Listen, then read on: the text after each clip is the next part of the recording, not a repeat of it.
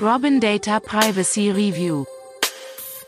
Der Podcast für Datenschützer. Hallo zusammen und herzlich willkommen zur sechsten Folge unseres Robin Data Podcasts Privacy Review, der Podcast für Datenschützer. Mein Name ist André Döring und ich freue mich auch diese Woche wieder mit euch zu spannenden Themen rund um den Datenschutz beginnen zu können. Unsere Themen heute. Naja, aktuell gibt es eigentlich ein Thema, was alle Datenschützer intensiv beschäftigt. Und das ist das EuGH-Urteil zum Privacy Shield, was gefallen ist. Und dementsprechend wird sowohl Thema 1 als auch das Gespräch sich um diesen Themenkomplex drehen. Ja, und zu guter Letzt ähm, zum Aufreger der Woche gibt es heute einiges zu Facebook zu berichten. Viel Spaß! Was gibt es aktuelles im Datenschutz? Nun zu Thema 1. Das Privacy Shield ist gekippt. Was ist passiert? Ähm, der österreichische Datenschutzaktivist und Rechtsanwalt Max Schremp hat vor einigen Jahren seine Kritik gegen die Datenübermittlung von Facebook aus Irland an den Mutterkonzern in den USA an die irische Datenschutzbehörde gerichtet. Diese ist aber letztendlich nicht tätig geworden, sodass er Klage eingereicht hat beim Europäischen Gerichtshof gegen das Abkommen, was diese Datenübertragung bis dato möglich macht, nämlich das sogenannte Privacy Shield. Was regelt das Privacy Shield? Das Privacy Shield ist das Nachfolgeabkommen des sogenannten Safe Harbor Abkommens, was 2015 ebenso von Max Schremp nach einer Klage im Europäischen Gerichtshof gekippt wurde und es regelt die Rechtmäßigkeit der Datenübertragung in die USA. Das Problem dabei ist, dass durch den Patriot Act in der USA die US-Behörden, zum Beispiel FBI oder NSA oder CIA, die Möglichkeit haben, Daten, die US-Unternehmen von Personen sammeln oder erheben und verarbeiten, einzusehen bzw. die Herausgabe dieser Daten zu verlangen. Und hier sieht Max Schremp natürlich ein großes Problem, da der Betroffene selbst keine Chance hat, seine betroffenen Rechte in diesem Kontext auszuüben. Ja, nun hat er also erneut geklagt vom Europäischen Gerichtshof, der dann am 16.07. das Urteil gesprochen hat. Und zwar, das Privacy Shield ist ungültig. Jetzt natürlich die große Frage, was bedeutet das für deutsche Unternehmen in Bezug zur Datenübermittlung an US-Unternehmen? Denn seien wir ehrlich, Viele deutsche Unternehmen nutzen natürlich Dienste von US-Software-Anbietern wie zum Beispiel Microsoft, Google etc. Ja, und da ist die Aussage ganz klar, die haben ein Riesenproblem. Denn das Gericht hat in seiner Urteilsverkündung festgestellt, dass die USA nicht in der Lage ist, aufgrund der Erfordernisse der eigenen nationalen Sicherheit und des öffentlichen Interesses, indem sie dem US-amerikanischen Gericht Vorrang einräumt, die Grundlagen der Datenschutzgrundverordnung in den USA zu gewährleisten.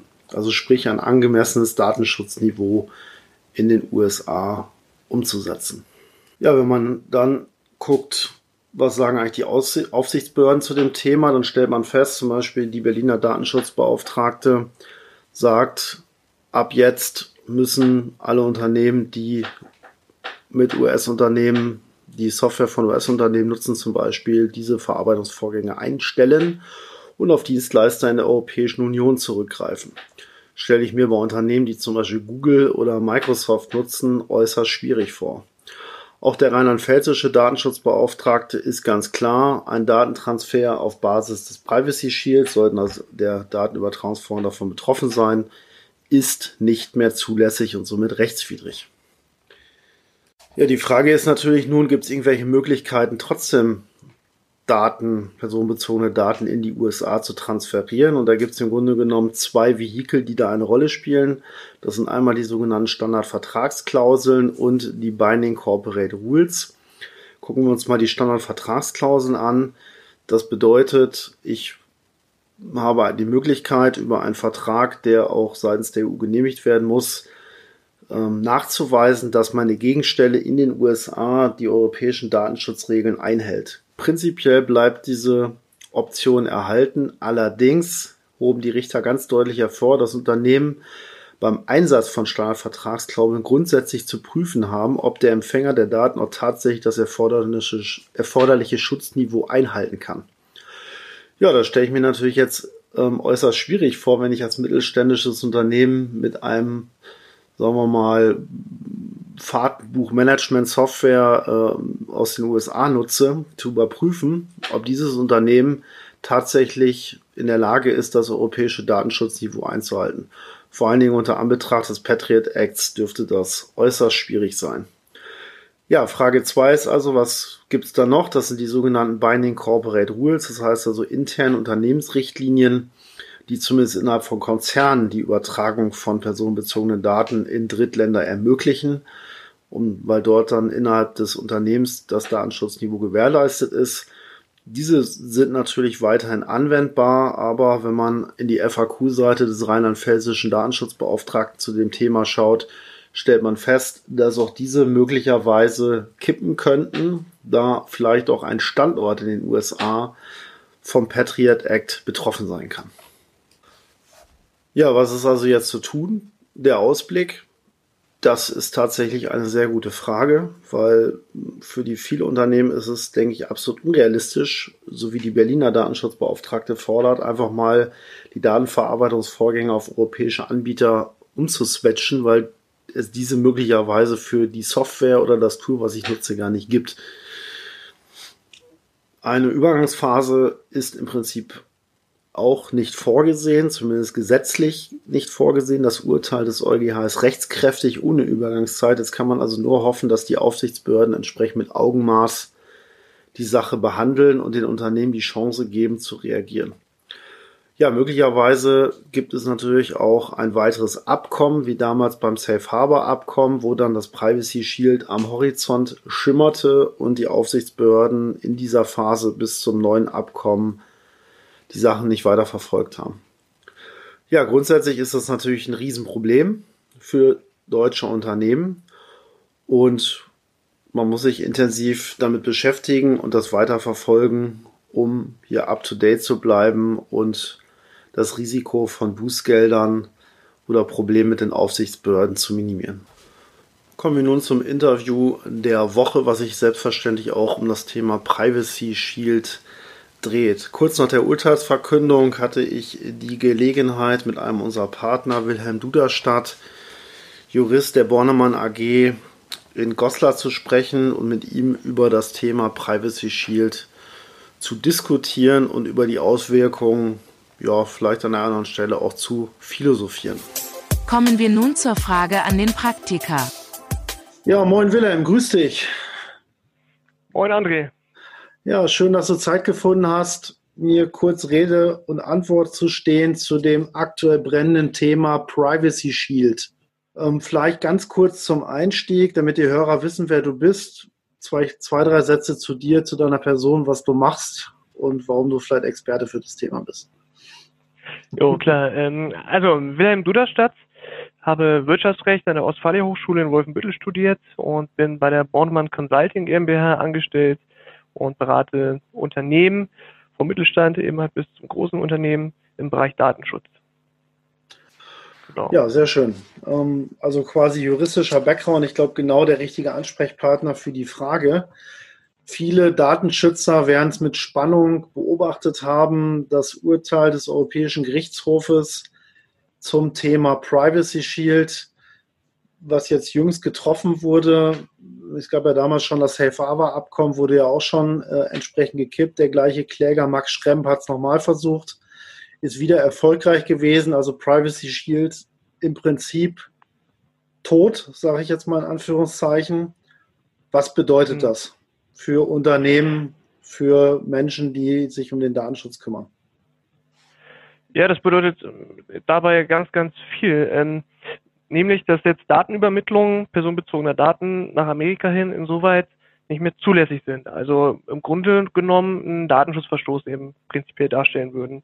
Ähm, abgesehen vom Privacy Shield, welches ja als unzulässig angesehen wird, ist es auch so, dass ja die EU-Standardvertragsklauseln, die ja ein weiteres Instrument darstellen, um eine Datenübermittlung in Drittländer zu gewährleisten, ebenfalls äh, keine Anwendung finden dabei. Deswegen ja nicht, weil in Amerika die Behörden einfach äh, mehr oder weniger schrankenlose Möglichkeit haben, auf personenbezogene Daten zuzugreifen der Unternehmen, die da ansässig sind. Und das bedeutet im Umkehrschluss, dass wir uns hier im ersten Step erst einmal Gedanken machen müssten, was für Software-Systeme wir eben halt verwenden, wo eine solche Datenübermittlung stattfindet. So, da kann da man sich jetzt, jetzt beispielsweise, ja. Da würde ich jetzt vielleicht gleich mal ganz kurz einsteigen. Nochmal einen Schritt zurück. Du hast es ja gesagt, Privacy Shield betrifft vor allen Dingen den Datentransfer Richtung USA, logischerweise, weil es ein Abkommen zwischen der EU und USA ist. Ja. Wozu waren das Privacy Shield eigentlich so wichtig? Also warum ist es eigentlich elementarer Bestandteil eines jeden Datenschutzmanagementsystems gewesen, auch von vielen wahrscheinlich? Ja, ähm, also Privacy Shield ist eine Vereinbarung zwischen der EU und ähm, Amerika gewesen und es kam eben halt einem Angemessenheitsbeschluss eben halt gleich. Also das heißt, es war eben die Rechtfertigungsgrundlage, die personenbezogenen Daten nach Amerika hin zu übermitteln. So, das war eben halt ein Instrument dessen als Rechtfertigungsgrund. Genau. Und durch Wegfall hat man eben halt keine ja, Rechtfertigung mehr, die Daten nach Amerika zu übermitteln.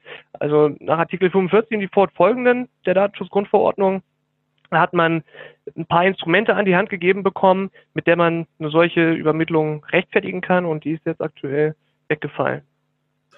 Genau, da kommen wir dann, glaube ich, auch direkt zu dem, was du gerade schon mal ganz kurz angerissen hast. Also wenn ich jetzt mal gucke, Robin Data, ähm, wir operieren selbstverständlich mit Software von US-Unternehmen äh, US wie zum Beispiel Microsoft Office 365 wo ja mindestens mal das Identity Management in Redmond gehostet wird, also personenbezogene Daten in die USA fließen und andere Systeme, die wir nutzen.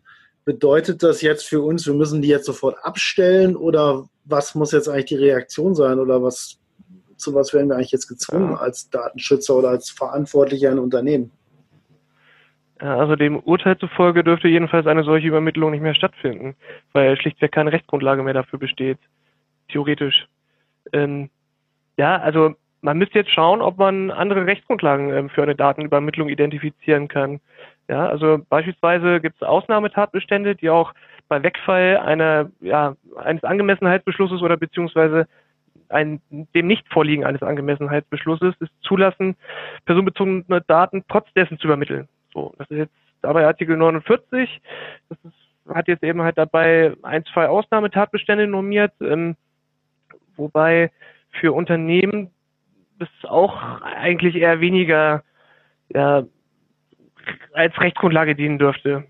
Deswegen, weil das relativ eng auszulegen ist, der Artikel, ähm, ist jetzt beispielsweise bei Datenverarbeitung angedacht gewesen, die nicht mit einem erhöhten Risiko für Rechte und Freiheiten betroffener Personen einhergehen. Beispielsweise bei einer internationalen Banküberweisung, solche Sachen. Ähm. Ich hätte jetzt bald gesagt, grundsätzlich muss man erstmal schauen, was die Bundesdatenschutzbehörde, also Bundesdatenschutzbeauftragter vielmehr, ähm, sagt, wie die sich äußern, wie die eben halt eine Stellungnahme ähm, einmal preisgeben und daraus dann eben Handlungen dann ableiten. Also man darf auf alle Fälle jetzt, man muss, man muss auf alle Fälle jetzt einen kühlen Kopf bewahren und sollte da einfach mal vielleicht auch auf die nationalen Behörden hoffen, dass sie einen nicht so in der Luft hängen lassen, was auch schlichtweg ja nicht geht. Gibt es denn da noch eine Chance, ich bin ja kein Jurist, ähm, dass vielleicht irgendeiner hingeht und sagt, ich fechte das Urteil nochmal an oder ist das abschließend, ist das schon rechtskräftig? Also gilt das jetzt schon oder wie ist da der Stand? Ja, ja, okay, da sind wir jetzt im Unionsrecht, äh, da bin ich ganz ehrlich, da bin ich jetzt nicht hundertprozentig eben halt mit dabei, ähm, was da jetzt so die Urteilsfindung eben halt betrifft. Ähm, das kann ich eben halt aber nicht sagen. Ähm, okay, Fakt soweit ist, ich, Fakt ist eben halt, ja. Soweit ich weiß, ist es, glaube ich, noch nicht rechtskräftig. Da wäre vielleicht der ein oder andere Hörer, der das äh, im Detail weiß, wären wir natürlich über Informationen sehr dankbar. Ähm, und ich sehe es genauso, man muss auf die Aufsichtsbehörden hören, aber ich hatte dich gerade unterbrochen, sorry. Ja, nee, kein Ding. Ähm, ja, das, aber mit dem Urteil geht ja auch noch was anderes einher. Ähm, also zum einen, ja, einmal die Datenübermittlung in die USA, da haben wir jetzt keine Rechtsgrundlage mehr für. Aber auf der anderen Seite hat das Gericht ja auch entschieden, ähm, dass die EU-Standardvertragsklauseln zwar fortan, also weiterhin Gültigkeit haben, allerdings mit dem Punkt, dass jetzt zukünftig auch Datenübermittlungen in andere Drittländer ähm, einer Kontrolle unterzogen werden müssen. Ja, nämlich der, dass man auch hier jetzt die nationalen Gesetze einmal überprüfen müsste und schauen müsste, ob denn die Inhalte der Standardvertragsklauseln durch das jeweilige Land auch tatsächlich eingehalten werden können. Ja, also sei es drum, ob jetzt beispielsweise Geheimdienste von anderen Drittländern ebenfalls weitreichende Befugnisse haben, personenbezogene Daten einzusehen. Ähm, das müsste jetzt auch entsprechend zukünftig alles nochmal überprüft werden. Genau, wir haben ja eigentlich dann die Situation in den USA, warum gibt es das Privacy Shield überhaupt? Weil man über den Patriot Act nach 9-11 Angst hatte, dass auf äh, amerikanische Geheimdienstbehörden, NSA, CIA oder ähnliche Daten von diesen Unternehmen, also Microsoft, Facebook etc., heraus, die Herausforderungen verlangen. Im PRISM-Programm, was ja Edward Snowden geleakt hat, wurde ja auch dargestellt, dass es offensichtlich auch tag tägliche Praxis zu sein scheint, diese Dinge zu machen. wenn man natürlich jetzt äh, dahin gehen muss als Unternehmen, wir hatten uns schon mal vor ein paar Stunden ganz kurz über das Thema unterhalten, äh, in Indien jetzt irgendwelche Dinge zu prüfen, weil ich da irgendwelche Programmierer sitzen habe, dann stellt uns das natürlich für extreme Herausforderungen, oder? Ja, auf alle Fälle, hundertprozentig. Also da musste eben halt wirklich umfangreiche Recherche betrieben werden. Ähm, man muss ja auch das Gesetz lesen können, also verstehen können. Es muss auf die eigene Sprache übersetzt sein oder zumindest auf Englisch. Und ähm, man muss auch dabei dann natürlich ähm, ja teilweise Verweise auf andere Gesetze dann irgendwie nochmal verstehen und nachvollziehen können. Ne? Ehe man da dann zum Schluss kommen kann, die Datenübermittlung ist insoweit unbedenklich, weil die nationalen Gesetze jetzt den Behörden keine umfangreiche Einsichtsrechte gewähren. Also es ist auf alle, auf alle Fälle alles etwas, ja, nicht einfacher geworden jedenfalls dadurch. Ich hatte auch damals, wenn ich nochmal zurückdenke an das Thema Patriot, ach, Patriot Act sage ich schon, Safe Harbor Abkommen, was ja vor ein paar Jahren gegolten hat, was ja auch ähm, erfolgreich gekippt wurde von äh, Max Schremm, Schrems. Mhm. Ähm, da hatte man ja damals vielleicht auch als Unternehmen oder als Datenschutzbeauftragter ein Unternehmen gehofft, es wird ein Nachfolgeabkommen geben, weil es ist ja komplett unrealistisch, dass zum Beispiel wir jetzt von einem Tag auf den anderen unsere Microsoft-Infrastruktur, also müsste man sich jetzt ja ganz genau angucken, ob die wirklich davon betroffen ist, ist ja nochmal eine andere Frage, äh, abschalten, mhm. weil natürlich unsere komplette Geschäftsprozesse über diese Infrastruktur abgewickelt werden. Und mhm. die, ja, die Frage ist jetzt letztendlich, ähm, siehst du da irgendwie einen Stern am Himmel, dass man sagt, hm, vielleicht gibt es dann in zwei Monaten, drei Monaten, vier Monaten irgendeine Lösung seitens eines mhm. weiteren Abkommens oder wie ist so deine Einschätzung? Ist natürlich Glaskugelguckerei, ist mir völlig klar, aber deine Meinung würde mich interessieren. Also ich denke nicht, dass jetzt da in ja, absehbarer Zeit irgendwie nochmal eine anderweitige passende Vereinbarung getroffen wird. Ähm, deswegen nicht, die alten Vereinbarungen sind ja noch unter Obama getroffen worden. Ja, und da war es eben schon relativ zäh, ähm, da in kurzer Zeit entsprechendes auszuhandeln. Und wenn man sich die aktuelle politische Situation von Amerika einmal ansieht und äh, den Trump sich anschaut, dann rückt doch eine zeitnahe ja, Aushandlung relativ in die Ferne. Also ich denke nicht, dass es mit also unter seiner Regierung eben halt schnell möglich sein wird, eine adäquate Vereinbarung zu schließen. Naja, auf der anderen Seite, klar, er ist regulatorisch, sagen wir mal, eher deregulatorisch unterwegs und weniger ja. regulatorisch. Auf der anderen Seite muss man natürlich sagen, das Geschäftsmodell der US-Unternehmen bricht ja ein Stück weit äh, im Prinzip zusammen. Ne? Also wenn man sich jetzt überlegt, Facebook sitzt in Irland, die Daten fließen, das war ja quasi Gegenstand dieses ähm, Gerichtsverfahrens ja letztendlich auch, die Daten ja. fließen äh, in die USA und äh, werden dann zentral ausgewertet so, und jetzt bin ich also Facebook, jetzt gibt es das Privacy Shield nicht mehr. Ich darf das also nicht mehr machen. Das ist ja die einzige Konsequenz, ich muss damit aufhören. Was natürlich ja. absolut nicht im Interesse von Facebook und damit vielleicht auch nicht im Interesse der US-Regierung ist, weil es ja Milliarden Dollar kosten wird an, an Umsätzen. Ähm, ja. ja, vielleicht nochmal so als Diskussionspunkt, ähm, wäre das vielleicht eine Perspektive, dass dann wirtschaftlicher Druck möglicherweise doch eine Bewegung bringt? Ja, es könnte durchaus sein. Also ich meine, auch Amerika erfährt ja aktuell derbe wirtschaftliche Einbußen. Ja, also allein bedingt durch die Corona-Krise. Ich denke, kein Land kann sich grundsätzlich aktuell nochmal einen Stillstand oder große Einbußen erlauben. Das könnte natürlich durchaus nochmal ähm, ja, fördernd sein, da eine entsprechende Vereinbarung abzuschließen. Aber wenn man sich immer den Trump eben halt ansieht und die bisherige Entscheidungsfindung, dann wäre es allein auf Grundlage dessen unwahrscheinlich, dass es also man muss schauen, also mit die ganz Frage viel Daumenrücken und Verstand. Ob, die Frage ist, ob das für ihn dann relevant ist, nur ne? ob er sagt, egal. Ne? Könnte ja passieren, theoretisch. Ja, ja nur genau, DSGVO. Ja. Ne? Wen, wen interessiert das am Ende des Tages? Ne? Ich meine, eine weitere Konsequenz könnte ja auch sein, ähm, dass, sagen wir, Unternehmen, bleiben wir jetzt mal bei Facebook, dass die im Grunde genommen sagen, es gibt eine neue Legal Entity, Facebook Europe oder sowas, die nichts mit der amerikanischen ja. zu tun hat. Und die könnte natürlich dann hier vor Ort äh, ihr Geschäftsmodell eigentlich weiter betreiben, oder? Also der Konzern könnte ja, zerschlagen ähm, werden, ne? Ja, also es muss müsste, äh, ja, also da bin ich eben halt auch tatsächlich, äh, kann ich jetzt auch nicht zu 100 Prozent eben sagen, ähm, aber eine Verbindung jetzt eben zum Konzern dürfte auf gar keine Fälle mehr bestehen. Also genau, das, heißt, das ist das Problem. Ähm, Beteiligungen dürften eben halt nicht da sein, äh, mhm. überhaupt wirklich gar nichts. Ne? Ähm, ja, also sprich, Mark Zuckerberg müsste eigentlich hingehen und sagen, ich nehme mein Privatvermögen, mache hier eine neue Firma auf. Ähm, der Gesellschafter kann ja durchaus in dem Sinne der gleiche sein, wenn er hier oder weiß ich nicht, ja, aber es ist, ja, es ist wirklich eine schwierige Situation. Ne? Und ich denke jetzt auch schon seit 24 Stunden drüber nach, wie man jetzt da letztendlich mit umgeht. Und da vielleicht nochmal ja. von dir nochmal so, so zwei, drei Maßnahmen oder wie gehst du jetzt an die Thematik ran? Also auch bei euch im Unternehmen machst du ja das Thema Datenschutz. Wie geht mhm. da vor? Also da sind wahrscheinlich viele jetzt, also vielleicht haben viele das Problem noch gar nicht verstanden. Jetzt sind sie vielleicht ein bisschen schlauer. Mhm. Und jetzt ist ja die Frage, wie komme ich jetzt da raus? Was muss ich jetzt machen? Ja, also grundsätzlich ähm, haben wir unsere Datenschutzorganisation insoweit auch aufgebaut selber und insofern können wir unserer Dokumentation ganz gut entnehmen, ähm, welche Softwarelösungen betroffen sind. Also wir haben eben eine Übersicht darüber, ähm, bei welchen Softwarelösungen eine Datenübermittlung in die USA stattfindet. Und mhm. das stellen wir jetzt eben halt einmal alles nochmal zusammengebündelt und gucken auch, inwieweit beispielsweise unsere Auftragsverarbeiter Subunternehmen beauftragt haben, die dann wiederum eine Datenübermittlung in die USA vorsehen. Mhm. Tragen wir jetzt alles zusammen und warten dann auf der anderen Seite natürlich auch ganz gespannt die ähm, Stellungnahme der Datenschutzbehörde eben. Ähm, da blicken wir ganz gespannt drauf. Die warten wir ab.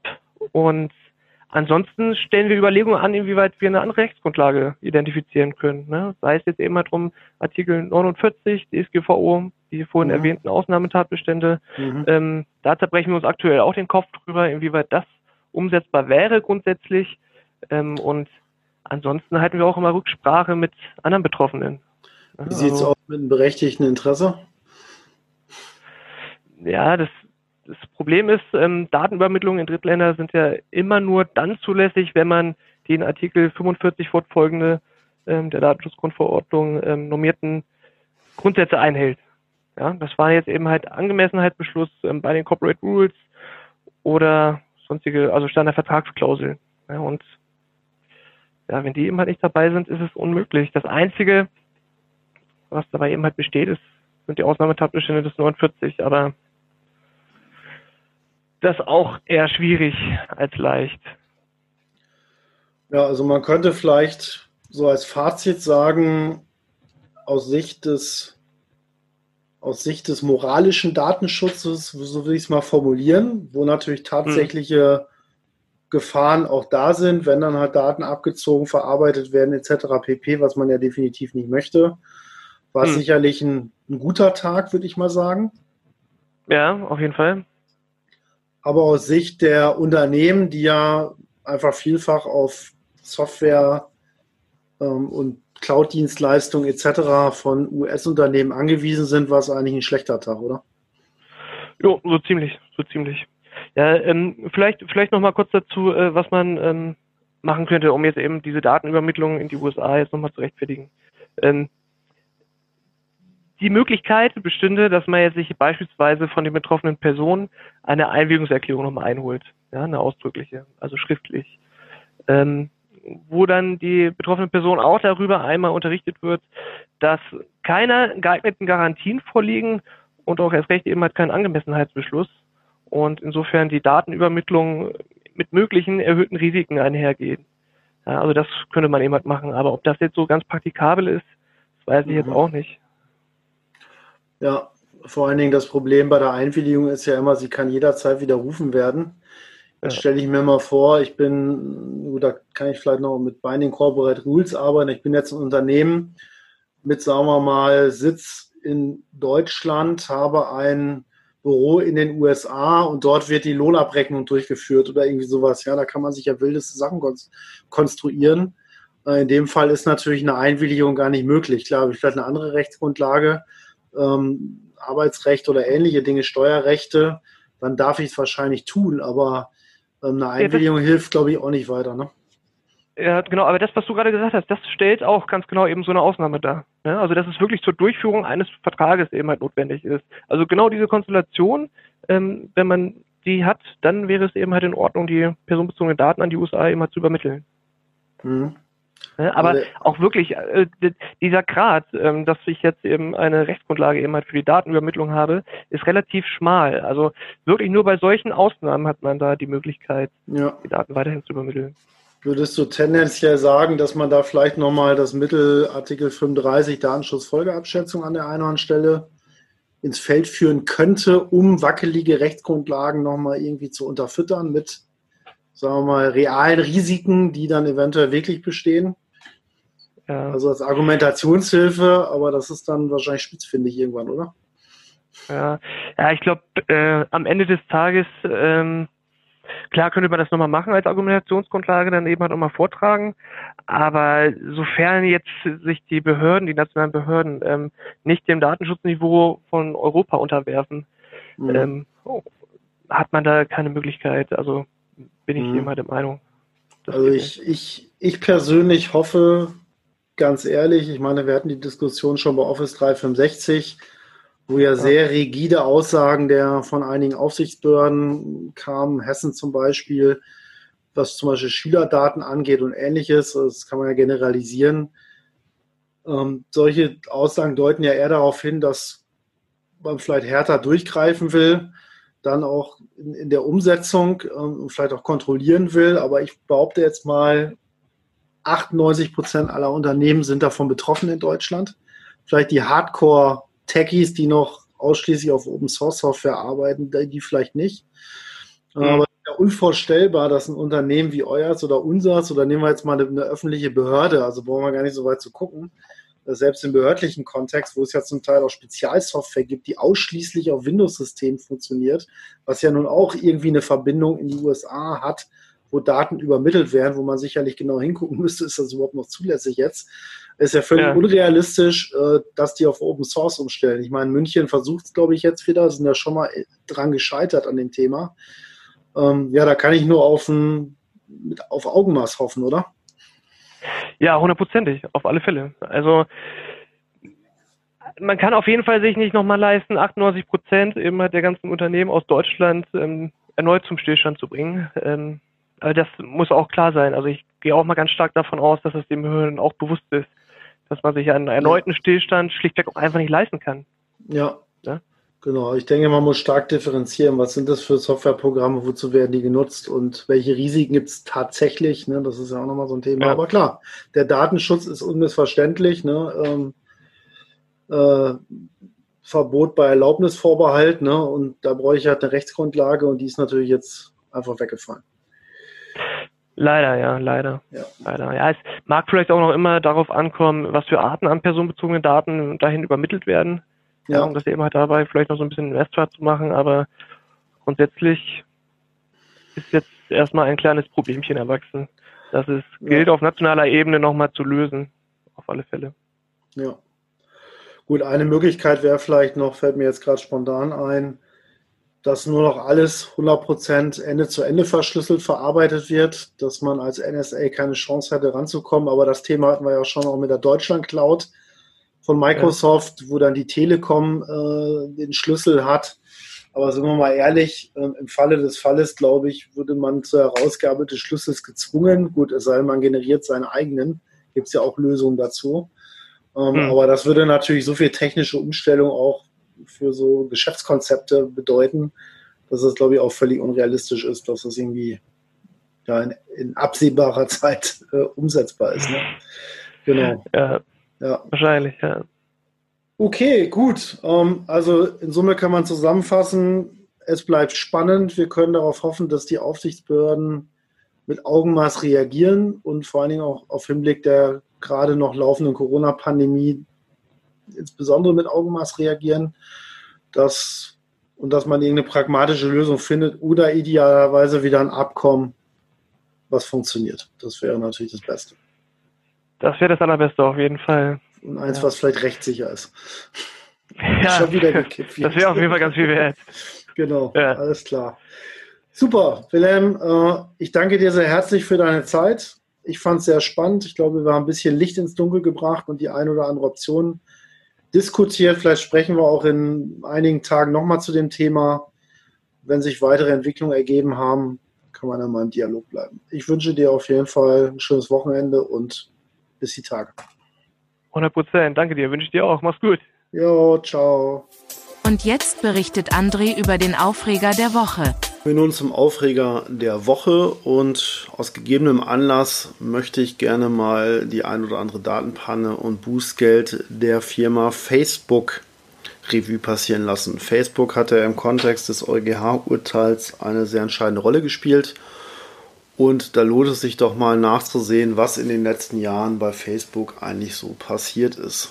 Beginnen wir mit unserem Rückblick im Jahre 2019, genau gesehen am 25.07.2019, an dem ein Milliardenbußgeld an Facebook vollstreckt wurde. Was war passiert? Facebook hatte Nutzerdaten an den Datenanalyse-Dienstleister Cambridge Analytica im Kontext des US-Wahlkampfs weitergegeben. Ja, Cambridge Analytica hatte diese Daten dann genommen und unerlaubterweise persönliche Daten von Facebook-Nutzer und deren Profile ausgearbeitet. Der Datenschutzvorfall fand bereits 2011 statt und führte zu einem Umdenken, infolgedessen Facebook stärker kontrolliert werden sollte. Neben der finanziellen Geldstrafe wurden auch strukturelle Änderungen erwartet, um mehr, Daten, um mehr Datenschutz und Transparenz zu gewährleisten. Ja, was war letztendlich davon betroffen? Geburtsdaten, Religionsdaten, politische Ausrichtung, Likes von Facebook. 87 Millionen Menschen waren davon betroffen, primär in den USA. Höhe des Bußgeldes 5 Milliarden US-Dollar. Ja, ähm, hat sich wirklich was geändert? Das ist immer die große Frage. Mark Zuckerberg ist ja häufig immer mal wieder vor Gremien, unter anderem auch vom Europäischen Parlament aufgetreten und hat sich zum Thema Datenschutz geäußert. Ja, nichtsdestotrotz gab es dann im September 2019 eine größere Datenpanne bei Facebook. Millionen Telefonnummern waren plötzlich öffentlich ähm, zugänglich. Was war passiert? Rund 420 Millionen Datensätze, darunter die Telefonnummer von Facebook-Nutzern vorrangig aus den Ländern USA, Großbritannien und Vietnam, waren im Internet frei zugänglich.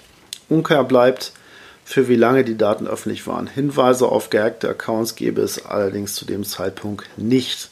Facebook erklärte, dass diese Liste aus einer Zeit stamme, wo Facebook-Freunde noch über deren Telefonnummer gesucht werden konnten. Aber auch wenn es sich um ältere Daten handelt, so ist dieser Fall nicht weniger prekär. Telefonnummern bleiben schließlich über Jahre hinweg erhalten. Also ich zum Beispiel habe meine schon bestimmt 30 Jahre. Na, 30 vielleicht nicht, 20 Jahre. Ähm, genau, was waren letztendlich für betroffene Datenkategorien? Telefonnummern, Facebook-Identifikationsnummern und in einigen Fällen auch Namen und Geschlechter der Nutzer. Ja, was bedeutet das? Ähm, auch große Unternehmen sind nicht in, unbedingt in der Lage, sich vor Cyberangriffen zu schützen und man sollte sich natürlich sehr gut überlegen, ob man zum Beispiel seine Telefonnummerdaten an Facebook oder andere Dienstleister übermittelt.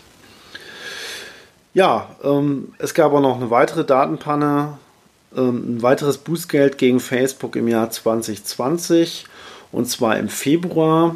Und da hat der Hamburger Datenschutzbeauftragte Professor Dr. Kaspar ein Bußgeld in Höhe von 51.000 Euro gegen Facebook Germany mit Sitz in Hamburg verhängt. Was war der Hintergrund?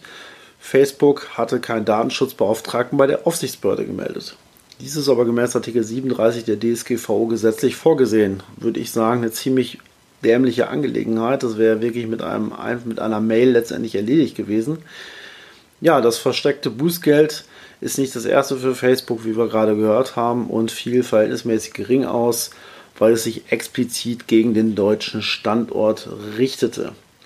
Ja, was ist letztendlich daraus das Learning? Ähm, die Meldung des Datenschutzbeauftragten an die Aufsichtsbehörde ist ein wirklich relevanter Faktor und Unternehmen sollten diese Sache auf jeden Fall ernst nehmen und die Meldung durchführen, die in der Regel über Meldeformulare bei den Aufsichtsbehörden direkt durchgeführt werden kann beziehungsweise in der DSGVO steht, dass nur ein Kontakt genannt werden muss. Aus meiner Sicht reicht auch eine E-Mail-Adresse anzugeben, unter der der Datenschutzbeauftragte erreichbar ist. Summa summarum kann man also sagen, Facebook ist durchaus im Fokus der Aufsichtsbehörden, allerdings die 5 Milliarden Bußgeldstrafe war nicht auf Basis der DSGVO, muss man dabei sagen, sondern auf Grundlage von US-amerikanischem Recht. Und so bleibt eigentlich die, ähm, ja, das europäische Datenschutzrecht gegenüber Facebook bisher relativ glimpflich. Und damit geht unser aktueller Privacy Review auch schon wieder zu Ende. Ich hoffe, es hat euch auch dieses Mal wieder gefallen. In jedem Fall freue ich mich darüber, wenn ihr meinen Podcast weiterempfehlt. Ihn gibt es nämlich überall, wo es Podcasts gibt. Habt ihr Anregungen, Hinweise, Kritik oder Ideen für spannende Themen oder Interviewpartner oder seid ihr vielleicht selbst ein spannender Interviewpartner und habt was Interessantes zum Thema Datenschutz und Datensicherheit zu erzählen? Tja, dann schreibt mir doch einfach unter feedback at robin-data.io oder sendet mir eine private Nachricht auf LinkedIn oder Twitter. Ja, da das Thema Privacy Shield uns natürlich alle in Atem hält, wir aber trotzdem die Woche entspannt und leicht und easy beginnen wollen, entlasse ich euch mit folgendem bereits anklingenden Lied. Ich wünsche euch eine gute Woche. Mein Name ist André Döring. Bleibt mir treu und achtet auf eure Daten. Tschüss. No, it sounds funny, but I just can't stand the pain. Girl, I'm leaving you tomorrow. Seems to me, girl, you know I've done all I can. next door and i. Yeah, Ooh, it's why me.